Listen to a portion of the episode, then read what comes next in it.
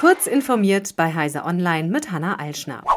Nach Aussagen von Bundesgesundheitsminister Karl Lauterbach sollen sich E-Rezepte ab dem 1. Juli über die elektronische Gesundheitskarte einlösen lassen. Dabei schickt der Arzt oder die Ärztin das E-Rezept über die Telematikinfrastruktur, das Gesundheitsnetz, an den E-Rezept-Fachdienst. Dafür ist unter anderem jedoch Voraussetzung, dass die Ärzte das E-Rezept auch umsetzen und auch die Apotheke E-Rezept-ready ist und es keine technischen Störungen oder TI-Ausfälle gibt.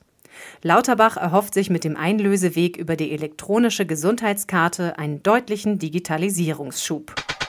Im Zuge der breiten Blockade von Unterbereichen des beliebten Social News Aggregators Reddit ist die gesamte Seite am Montag für Stunden in die Knie gegangen.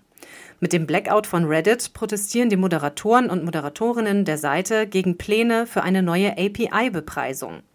Reddit macht API-Zugriffe kurzfristig ab Juli so teuer, dass beliebte Drittanwendungen ihren Dienst einstellen müssen, darunter Apollo, Riff is Fun, Sync und Relay. Die werden aber vor allem auch von den Moderationsteams der Subreddits besonders fleißig genutzt. Der Protest soll eigentlich nur noch bis Dienstagabend andauern. Viele Subreddits könnten aber auch länger nicht einsehbar bleiben, denn bislang gibt es von Reddit keine Anzeichen, dass auf die Forderungen eingegangen wird.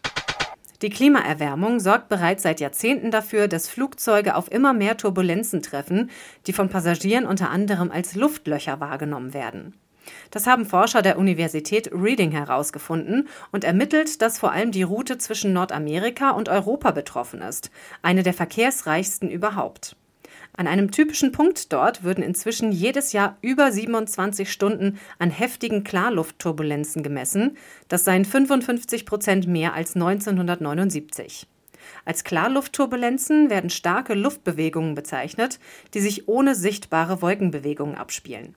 Das Team fordert, jetzt Vorkehrungen zu treffen.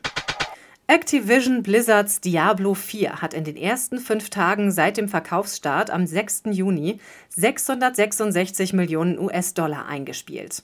Das sei, laut Blizzard, der erfolgreichste Launch in der Geschichte des Entwicklerstudios, sowohl im Blick auf die Verkaufszahlen als auch auf den Umsatz. Diablo 4 soll über Jahre weiterentwickelt und mit neuen Inhalten versorgt werden. Bei der Finanzierung hilft ein Ingame-Shop, in dem man kosmetische Items und Battle Passes kaufen kann. Über diese Mikrotransaktionen will Blizzard regelmäßige Einkünfte auch nach dem Launch generieren. Diese und weitere aktuelle Nachrichten finden Sie ausführlich auf heise.de.